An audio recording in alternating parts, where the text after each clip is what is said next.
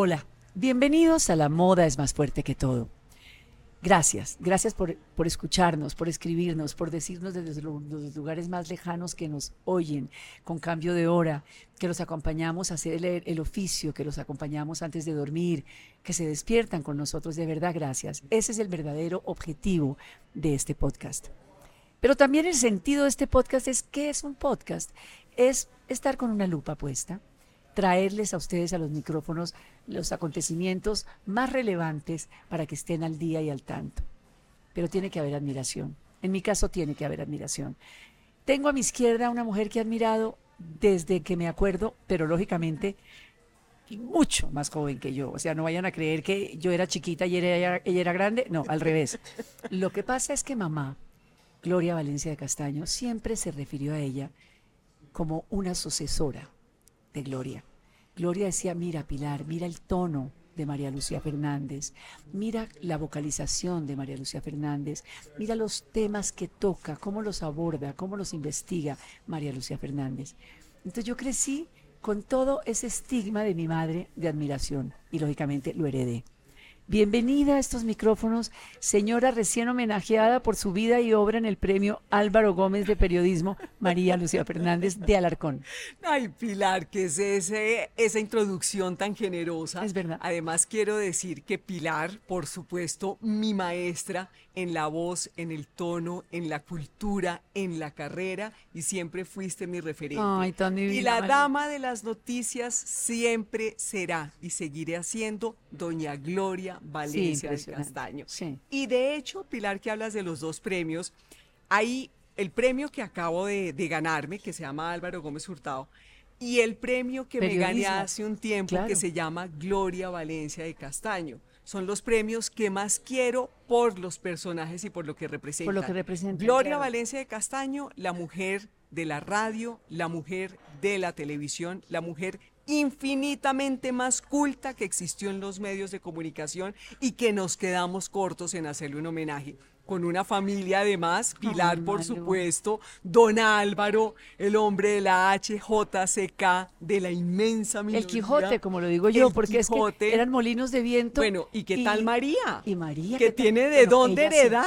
ella sí es Gloria Todos los genes. Ella sí heredó Ah. la voz, eh, todo el, el- el- el la approach, improvisación, que tal loca. como Sí, hemos sí. visto cómo maneja y, Y modera esos foros Sí, es y decíamos es que tiene además de dónde.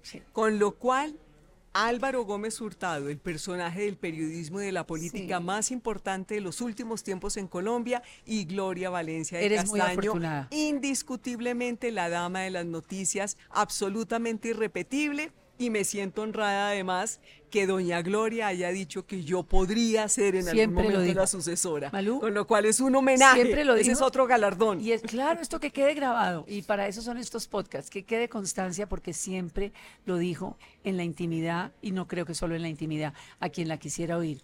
Pero, ¿para qué sirven estos micrófonos? Para llegarles a sus casas, a sus lugares de oficio, a donde estén, contándoles las historias de las personas. ¿Quién es María Lucía Fernández? ¿Dónde nació? ¿Dónde estudió? ¿Y cómo llegó al periodismo? Bueno, bogotana, nací en Bogotá, estudié eh, Pilar Comunicación Social y en ese entonces quería hacer literatura, quería hacer historia, pero bueno, por cosas de la vida terminé en Comunicación Social. Eh, mi objetivo era, por ejemplo, el tema de la televisión, pero acuérdate, Pilar, que la televisión, su esencia era educativa y había una, una, digamos, un brazo dentro de la carrera que era televisión educativa. Entonces me fui por ese brazo No. de la carrera, que era el tema investigativo, y yo, digamos, terminé comunicación, pero especializada en televisión. Y recuerdo que cuando salí yo decía, mi objetivo era la televisión infantil en Colombia. No, La como tesis, Gloria, Gloria claro, empezó con los niños. Pero por favor, además mi referente, y yo decía, hay que hacer más programación infantil en Colombia y en esa época los enlatados eran como a la orden del día, maravilloso, sí, pero era muy poquita la producción. Claro. Y recuerdo que llegué a GES y entregué mi hoja de vida y una propuesta para hacer televisión infantil porque ellos como programador y productora tenían un espacio de televisión infantil Con Julio E. Sánchez Vanegas, no con te lo Julio puedo creer. Pero en ese momento pasaba Julio Sánchez Cristo, se cruzó recibió la, hoja, de, vida. y me dijo, te espero el lunes. Y ahí comencé en panorama, nada que con ver. ese ojo que tiene Julio. Que. Dijo, Julio, sí, sí, después, después lo de la productor, la, la, la, pobre eh, televisión infantil quedó relegada al quinto cuarto porque Julio lo que quería era, esto estamos hablando de una modelo unas piernas que le salían de las orejas, delgaditiquitica, bueno, está idéntica, la verdad, les quiero decir que si, la, bueno, aquí la están viendo, porque gracias a Dios este podcast es con, con imagen, modelo, conozco a Julio, conozco la sangre que le corre por las venas, vio a esta niña y dijo, mía, Total. por ahí pasaron divinidades de mujeres eh, de toda clase. de toda clase. Claro, María Andrea, Inés María. Muchas. Paola. Eh, eh, exacto. bueno, em, Luz María Zapata fue compañera en esa La esposa del ex, vicepresidente. Ex esposa de. Sí, exacto. que yo vivo en la luna de Valencia. Luz María Zapata, sí, sí, sí. Entonces, nunca se hizo la televisión infantil. Entonces, nunca se hizo la televisión infantil. Terminé, digamos, eh, sumando en el Consejo de Redacción de Panorama, porque obviamente hacía informes y también presentaba Panorama. Y después, con el tiempo, Julio me manda a un noticiero en esa época que se llamaba QAP, el noticiero de las Marías, de María Elvira Samper y María, Isabel, Rueda. Termino yo allá, porque Julio me dice, bueno, ya es hora de noticiero, váyase. Claro. Termino yo allá y en esa época... Pero te interrumpo, te interrumpo. A ver. ¿Por qué le dijo Julio, ya es hora de noticiero? Estamos con esta señora la más culta lee todo el día. Cuando no está nadando, bueno, cuando no está frente a una cámara, está nadando. Y cuando no está nadando, está educando hijos. Y cuando no está educando hijos, está leyendo. Lectora, como me lo decía papá, que es tal vez la persona que yo que conozco que más leyó en la vida, decía María Lucía y yo nos sentamos igual a igual. Y yo, papá, ¿en serio? Y me decía, sí. Entonces yo creo que Julio se dio cuenta que no podía seguir hablando de Brigitte Bardot y de Jane Birkin, sino que había que presentar noticias donde existía la investigación y los informes. Exactamente. Ahora sí, retoma tú. Termino en QAP y termino en QAP además por una coyuntura porque Paola Turbay hacía los clips de QAP. Entonces necesitaban rápidamente un reemplazo termino en los clips de QAP, que hacía como las secciones de cierre, pero también hacía notas de Bogotá. Claro. Obviamente investigación. la investigación. Luego eh, termina, empieza a cerrarse el ciclo de QAP y paso a 730 Caracol, que es cuando Caracol era programadora. Ah, claro. Y cuando Caracol coloniza por primera vez el espacio de la mañana para hacer noticias en televisión. Ahí terminó como presentadora. Abriendo brecha. Y nunca salí. Y nunca salí. 30 años, Malú. Llevo, a ver, Caracol Televisión como canal cumple 25 años. No lo sé, lo lanzamos en París. Exactamente. En eh, París, en el, Mundial, claro, lo lanzamos. yo, Caracol y Claudia Burizati RCN, me acuerdo perfecto. Que fue el pretexto perfecto para encender los canales el Mundial de Fútbol del 98, que era Francia Que ganó Francia, que ganó que Francia. Ganó, que eso fue una locura. Entonces, ahí se encienden los canales, 25 años ya de historia, pero antes de los canales yo venía de 730 Caracol, antes de QAP, antes de Panorama y las prácticas con Gustavo Castro Caicedo Qué maravilla. en un programa bellísimo, Pilar, que se llamaba El Plan de Lucha contra la Pobreza Absoluta en el gobierno de Virgilio Barco. Ahí comencé a hacer las prácticas. Entonces lo que vemos ahora con el amigo... 32 años. 32 años y séptimo día entró cuando con Teodoro, con Manuel. día, exacto, séptimo día entra cuando la presentadora era Silvia Corso, Silvia se va del canal claro. y Manuel me llama para hacer la presentación. Yo ya llevo con Manuel 18 años en séptimo día, pero ya estando, por supuesto, en el canal. Es un gancho total. Lo pregunta la hija de la primera dama de la televisión, la hija que vivió a su madre siempre metida en esa caja de Pandora. O sea que para mamá esa era su vida era una entrega total, sobre todo Naturalia, sobre primero los niños y luego el, medioambientalismo. Sí se vuelve parte de la vida y es imposible pensar una vida diferente? Pero total, total. Y fuera de eso, recuerdo mucho, Pilar, que tuve la oportunidad, uno de los homenajes los tiene que hacer en vida, y tuve la oportunidad de hacerles, recuerdas una entrevista a Gloria la última, y a Don Álvaro, que fue la última entrevista que ellos dos dieron conversando de cómo se conocen, de cómo llegan a ella los lo medios, ella lo corregía. Se ponía. Él además decía, tú eras la que ganaba y ella decía, no hables de plata en esta entrevista y se morían los dos de la risa, maravilloso. Y recuerdo una vez que le, le- le- le pregunté a, a Gloria, ¿no? De las primeras cosas y las primeras sensaciones antes de salir al aire, tanto en radio como en televisión, y de las últimas, pero que quedan. Y ella me acuerdo que me decía, mira, el estrés y los nervios que yo siento cuando salgo al aire son los mismos desde el primer día. Pero esos, lo que pasa es que se aprenden a manejar. Pero eso se debe sentir para que las cosas salgan como las hacía la- Gloria. Claro, es la adrenalina. Impecable. Que baja por la columna vertebral, claro. Eso queda, eso queda y todavía me lo preguntan 30 años después. Le tengo pánico cuando cuentan 5, 4, 3, Yo 2, soy 1 igual. preparados al aire. Me muero del susto. Lo que pasa es que uno los aprende a manejar. Uno aprende a manejar el miedo, pero es el mismo para que las cosas Pero- salgan bien. Totalmente de acuerdo, pero hay recursos ahora. Es decir, eh, cuando presenté con Caracol la agencia y trataron de ponerme una cosa que para ellos era lo más normal llamada apuntador. Eh, O el Y- intercom. Y, me exacto. pusieron un intercom y me pusieron una y me pusieron un teleprompter. Yo miré a Andrea y le dije, Andrea, perdóname, yo, yo no, esto yo no sé Esto al mismo así. tiempo no es se que puede. sé Ay, así". delicia un café. Yo- el único teleprompter que yo aprendí a usar fue el del noticiero de las 7, nunca más. Entonces me decía, Pilar, es que esa es la nueva televisión, tú no te imaginas lo que era sentir yo esa cosa metida ahí. Y alguien que me decía, recuerda que tienes que mirar más hacia la izquierda, recuerda que tienes que mirar más hacia el frente. Eso a mí no me tocó.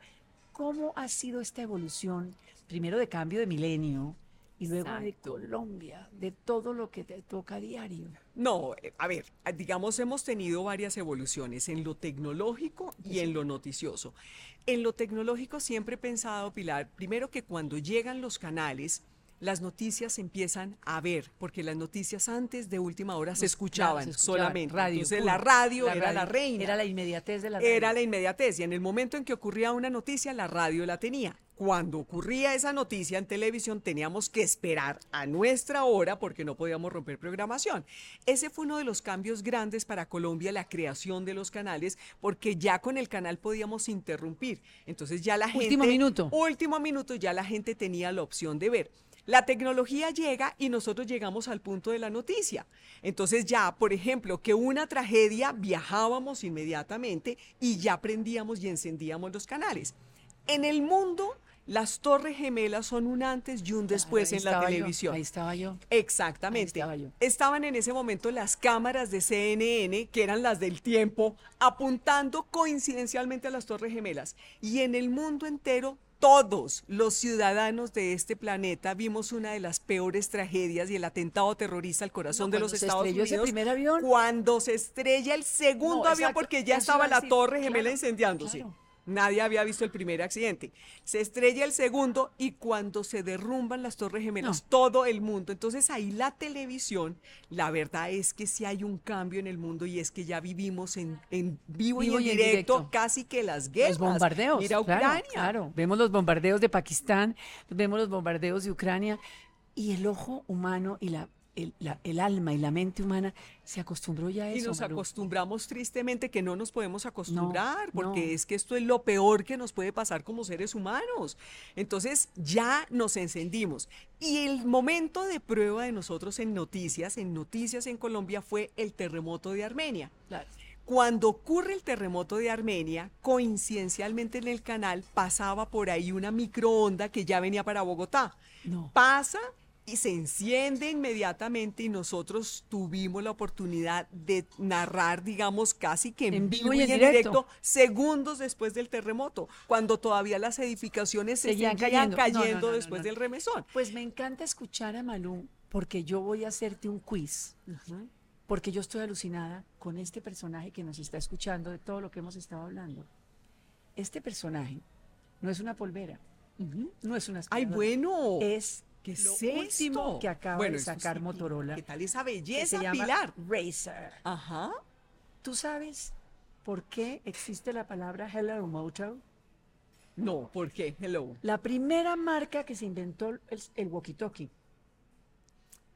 El primer radio, teléfono, que la primera voz que se escuchó en el alunizaje con Neil Armstrong fue a través de Motorola, de Hello Moto. Bueno, mira, eso tiene su historia. Son unos claro. hermanos, unos hermanos que se inventaron. Todo esto comenzó porque se inventó, lo que existía en los años 30 era que las parejas y las familias se iban a ver las, las estrellas en los carros. y dijeron tenemos que inventar un radio para que estén los carros y haya música mientras la gente mira las estrellas. Esa era, digamos, el divertimento. Ok. Y de ahí salió motor hola, el motor del carro y hola.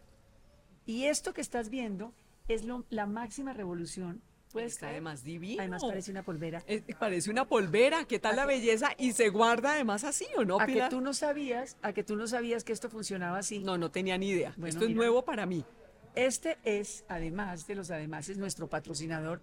Y por eso le preguntaba yo a Jairo antes de comenzar, ¿hace cuánto tiempo estamos frente a estos micrófonos? Y me dice desde la pandemia. Y ahora tenemos a un personaje que cree en nosotros, que es Motorola, que ha tenido los grandes cambios. En la Primera Maravilloso. Guerra, en la Segunda Guerra, en la Luna. Y ahora con la Maravilloso. polverita. Además, te quiero decir, y eso hay que sumarlo con la tecnología, y es que con la pandemia todos nos teníamos que quedar en la casa y no podíamos tener contacto. Acuérdate que la televisión es lo que ustedes ven por delante, Claro. pero por detrás es una parafernalia donde hay sonidista, donde hay el, el iluminador, el no sé qué, pero como no podíamos tener contacto, el primer recurso fue este tipo de tecnología Perdóneme. celular, donde a través de nuestros celulares teníamos que hacer los informes, pero esto llegó para quedarse. Te voy a explicar, esto fue lo que democratizó todo, no solo en la pandemia. Yo, Los me- estudiantes. Pues yo me gané un premio por las Torres Gemelas, por el 11 de septiembre, porque transmití todo desde el comienzo hasta el final con celulares que me prestaba la gente. Impresionante. Porque Manhattan se cerró, yo no tenía acceso a Queens, donde estaban los transmisores de RCN. Exactamente. Entonces, todo gracias al al celular. celular. Lo que ha pasado gracias al celular. La pandemia humanizó a la gente. No, mira, y, Unió y a las familias, Las todo. cámaras del celular, de hecho, hoy en día nos enteramos, por ejemplo, de las cosas que pasan en el día a día, ¿no? Eh, que el hueco que hay en la calle, el eh, infortunadamente el atraco que Eso decir, ocurrió, el el, accidente, el de la moto que atropelló, el no sé qué.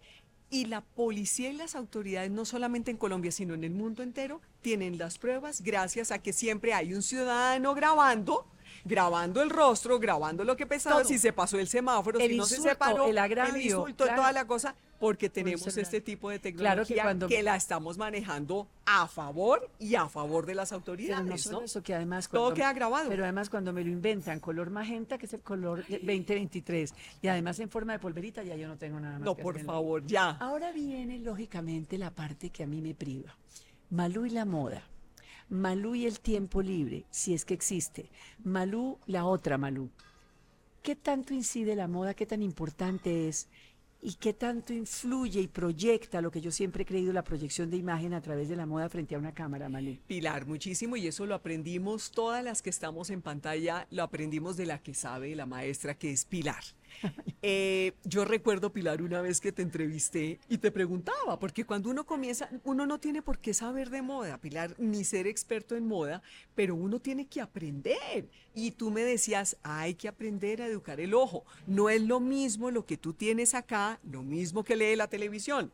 Ni es lo mismo lo que lee la televisión a un evento que tú tengas. Y me acuerdo que tú siempre decías, mira, menos es más. En la televisión aprendimos de ti, Pilar, que una cosa es ser presentadora de televisión y otra es ser una persona normal o tener eventos y estar Sí, en público. o ir a un cóctel. E- Exactamente. Yo, yo creo que la moda es muy importante, es lo que tú transmites, ¿no? Y si yo soy la anfitriona de un noticiero de televisión, que me le estoy metiendo a la casa de todo el mundo, pues Pilar, lo mínimo que tiene que hacer uno es lo más discreto posible porque la reina y las protagonistas de la noticia, los periodistas y los corresponsables. No, pero además hay un código de barras. Hay un código de barras que hay que respetar. Es decir, eh, no puede haber brazos. Yo, yo, yo no entiendo que haya transparencias ni tiritas. Exacto. Lo mismo que una recepcionista en una oficina de abogados o en un hotel. Eh, Exacto. tiene mucho que ver, desde luego, el tono, desde luego la dicción, desde luego todo el approach que se hace a la cámara, pero es que una mala blusa, un mal botón No, demasiado no. apretado, un color puede desdibujar la noticia que puede ser crucial, pero el televidente es como la camisa negra de Juanes. Es si el muchacho se va a, a su primera entrevista de trabajo y no se puso una camisita blanca con un terno gris, sino se puso una camisa negra, el interlocutor, que desde luego no lo quiere contratar, se va todo el tiempo pensando en las canciones que se acuerda de Juanes y se olvida de todo el discurso que está diciendo el muchacho de octavo semestre. Exactamente, Es verdad. exactamente. Uno tiene que centrar la atención en otras cosas y no hay que molestar, hay que aprender. no hay que y eso es una carrera, Claro Pilar, es una porque al principio nos equivocamos, eh, desacertamos con los colores, mucho movimiento, mucho... eh, Mucho ruido, eso en moda se llama mucho ruido. Muchos aretes no, largos, no, no. eh, mucha, mucha información, mucho maquillaje. Mucho bling bling, mucho bling bling. Exactamente. Entonces, entre más discreto, Menos yo es más. creo que menos es más y eso lo aprendimos de ti. ¿Y cuál es el estilo de Malú? Yo creo que, por, por ejemplo, no, sobriedad, la sobriedad, Clásica, el, ¿verdad? el, el blazer sin mayor cosa. Sí. Yo no uso, yo no soy ni de joyas, ni estoy, ni cosas grandes, ni muchos collares, porque me molestan y porque tampoco tengo tiempo. Entonces, la verdad es un blazer, un solo tono, algo que no pese, el pelo que no toque mucho y un, y un maquillaje que siempre digo lo más plano posible. Lo para mucha así. gente aburrida, No. para otra gente No, un... pues los premios no creo que se los den a una mujer aburrida ni desinformada. Pero tiene que ver mucho la mentalidad deportista, ¿o no? Claro. Tiene mucho que ver. Claro, eso, ah, no, ese sí es la esencia, claro, la comodidad, yo no puedo estar con algo así muy ajustado o algo con lo que me siento mal porque así mismo voy a hablar. Yo me tengo que sentir cómoda porque eso es una carrera, Claro es una carrera. Empezar es pedalear por esto y es una, una jornada larga, estresante, necesito tener las manos libres, sentirme cómoda con lo que tengo, estar concentrada en lo que es, que es la noticia, el contenido, los datos que son. Entonces, esto, esto tiene que ayudar acompaña. a es que, me concentre. Es que, la- es que, a ver, es que la, la indumentaria tiene que envolver, tiene que acompañar, tiene que ser cómplice. Si no, no vale la pena que exista. De acuerdo. ¿Cómo es el tiempo libre de Malú? Ay, el tiempo libre, ay, no me alcanza. Ay, Malú. Yo la, la camiseta que más vendí en la primera colección de Gloria Valencia fue la que más se vendió. Entre más cosas hago, más tiempo tengo. Exacto. Bueno, sí, eso es verdad. Pero ¿cómo eso es verdad. No, lo- el tiempo libre sí lo aprovecho para muchas cosas. A ver, primero para leer, que me encanta leer, no, leo mucho y tiene que ver obviamente con noticias, pero me encanta leer cosas que no son necesariamente noticias. ¿Qué? A mí me gusta la historia. A mí también. Me encanta la historia. eh, acabo de terminarme un libro, Pilar, maravilloso, que se llama La Edad de la Penumbra Uy, qué de una autora que es de la Universidad de Oxford, historiadora, y cómo el cristianismo acaba con el mundo clásico, ¿no? Y hay una, hay un capítulo sobre Hipatia, de cómo No. matan a Hipatia, esta pensadora, esta filósofa sí. Griega, de su padre poderoso, y cómo la agarran a piedra en una esquina porque Por ella pensar, pensaba, por pensar, exactamente. por existir. Exactamente. Ay, no, no, Entonces, no. cómo la religión empieza a cooptar ciertos escenarios, primero de la filosofía, del pensamiento y de la libertad y la libertad de expresión. claro. De hecho, las escuelas de filosofía, Claro. infortunadamente, se cerraron porque no les interesaba que la gente cuestionara Pensara. si esas religiones eran o no las, las adecuadas. Por eso matan a Hipatia. A Hipatia la asesinan y La agarran a piedra. Penumbra, Se llama la. Edad de la ¿Y es una Penumbra. mujer historiadora? Es una mujer historiadora de la, univers- de la Universidad de Oxford, absolutamente maravilloso. Uy, qué ma- yo Entonces, amo las eso, por ejemplo, me encanta. Me encanta, por ejemplo, la última premio Nobel de Literatura. que- Fantástica, maravillosa, Annie. Ernaux, Les Evenement. Que es maravillosa. eh, eh, el último libro, uno de sus libros, El acontecimiento, que es una historia biográfica de una decisión que ella Pero es que, toma en su vida, así pero como- las implicaciones que tiene para ella. Claro, es que así como dar a luz, eh, un parto es un acontecimiento, un aborto es un acontecimiento. Y la gente como que no lo ve así. El aborto es como, como la edad oscura. Como que la penumbra. Claro, ¿no? y cómo la castigaban a ella por tener esa decisión que ella no quería ni se sentía capaz de ser madre en ese momento de Y su vida. y sentarse a y la sociedad y No. cómo se tenían que esconder en esa época las mujeres en unas sociedades donde lo que hiciera la mujer era criminal, porque si lo hacía un hombre no era criminal. No, Entonces es muy duro y todavía quedan esos rezagos, sobre todo en Latinoamérica. Entonces, por ejemplo, una buena lectura para mí es una eh, es un acontecimiento Es un en el buen sentido de la palabra, porque es descubrir mundos, vidas, la historia me encanta, El la cine, religión, Manu. el cine me fascina, Pilar, también. y cuando tengo tiempo me veo mis buenas series, mis buenas películas, el deporte me encanta.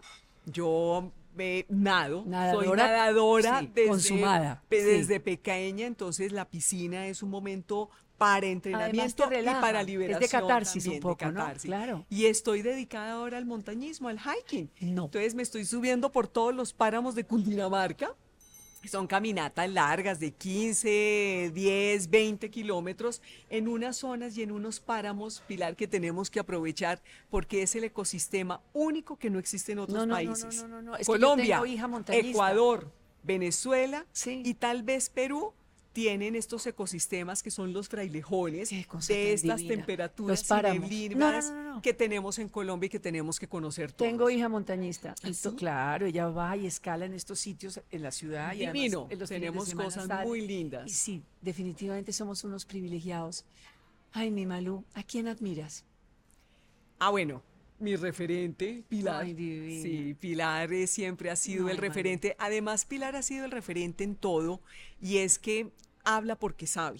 Entonces, Pilar es culta, si habla de historia, habla de historia porque sabe, si habla de moda, no es lo que uno ve y cómo uno se siente, sino porque hay toda una retroalimentación y un estudio anterior. O sea, esto no es porque sí, esto es porque hay un contenido, hay un estudio, hay una lectura y las cosas se ven. Entonces, definitivamente, Pilar, siempre admiré al referente de las noticias, que fue Gloria Valencia de Castaño, al hombre de la radio. Álvaro Castaño. al cómplice. Exactamente. Digamos que yo he tenido referentes y referentes que además he conocido. Por ejemplo, parte. Yamid Amat, Bueno, Yamid, que fue mi, mi, mi primer, digamos, mi primer gran, gran jefe cuando crea el canal, que es un monstruo y al que todavía le aprendo, porque Perdóname, se sigue La reinventando, mejor Pilar. entrevista que yo he visto en los últimos tiempos, se la acabo de ver a Yamid la semana antepasada, que a fue uno con de los candidatos de la alcaldía, al, al niño Oviedo del DANE. Todo lo que le preguntó, tienes que buscarla y verla. No, él La- es... no, como lo entrevistó, él dice, Ah, no, me "¿Cómo- acuerdo. ¿Cómo hace usted eh, como gay, como gay, eh, para abordar a un hombre y no equivocarse y no, no irrespetar y pues que no le vaya mal? Y este tipo con una picardía, pero en el momento de contestar la entrevista no fue, no, no estuvo picaresco, sino que le dijo, eh, se llama Juan Daniel Oviedo. Le contestó muy serio, le dijo, da, Yamid, qué buena pregunta. Le voy a contestar con una frase coloquial. Ojo de loca, no se equivoca. Ay. Y luego le picó, la- mira, yo casi No, no, no, no. Pero, pero eso, No, por no, ejemplo, y son preguntas que no todo el mundo las puede Y hacer. la forma como Y la forma como la hace. A mí siempre, siempre he pensado que, por ejemplo, las entrevistas de Yamid, No. las escritas son mejores las preguntas que las respuestas. Siempre Yo mamá decía eso. Me leo las preguntas casi dependiendo del personaje, muy difíciles. Mamá decía, mamá decía, no hay mala entrevista, hay mal entrevistador. O sea, tienen que ser mejores siempre las preguntas que las respuestas. Pero es que estar oyendo lo que le contestan no, y no pensando en qué es lo que va a preguntar. excelente, por ejemplo, Darío Arismendi, Ay, excelente entrevistador, de las mejores No, pero entrevistas de la radio. Eh, bueno, Julio Sánchez Bueno, Cristo, Julio que fueron mis jefes, es que María Julio- Isabel, María Pero es que Julio es hechura de Yamid. Julio es hechura de Es Yamid. que Julio es hechura de Yamid. Exactamente. Entonces, no, qué admiración, qué bueno que compartamos de verdad eso, porque, porque nadie dura para siempre y yo quisiera como que quedara un legado. Sí, buenas, buenas Yamid. entrevistas todavía las sigue siendo. Yo creo que Yamid Amat sigue haciendo de las ¿Saben mejores quién, es- entrevistas. quién hace una gran Vicky entrevista Dávila siempre? es muy buena No, pero entrevistadora. ¿saben quién es una gran entrevistadora? María Lucía Fernández. Yo quería traérselas hoy porque quería, quería a mi manera acompañarla en ese homenaje tan bello y vendrán muchísimos más. Pero es que la admiro, la sigo, la cuido. Estoy siempre detrás de sus blusas, de sus colores, de sus tonos. Es me verdad. encanta estar a su lado y me- además me parece que, que me corresponde. No, y, y- y además me, además es obligatorio, miren, ahí lo- el celular lo tiene uno acá. Como, mira, aquí siempre Aquí tiene está, uno el aquí está el mío Y absolutamente lo divino. tiene uno siempre a la mano y yo de pronto tengo alertas para ciertas personas. Y una de las alertas, que además son bienvenidas, que además es la única que se atreve y que la recibo con cariño porque de pronto sale una alerta, te sienta el color, pero de pronto sale una alerta, no entiendo los zapatos. y eso, es. además, lo recibo por una persona, digamos, que venga de una persona que sabe digo, tiene razón. Pero es que hay Porque bueno- muchas veces uno no sabe mirarse.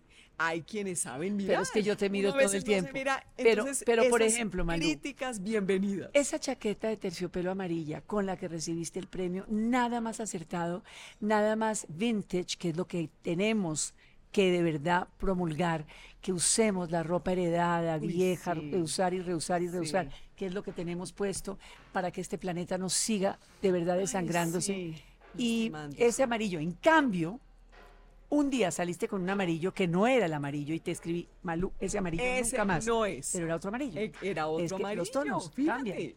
Pero bueno, yo podría seguir con mi amiga Malú la mañana entera. Pero espero que ustedes lo disfruten y desde luego ni les digo que la sigan porque a ella es prácticamente una obligación para uno mismo seguirla.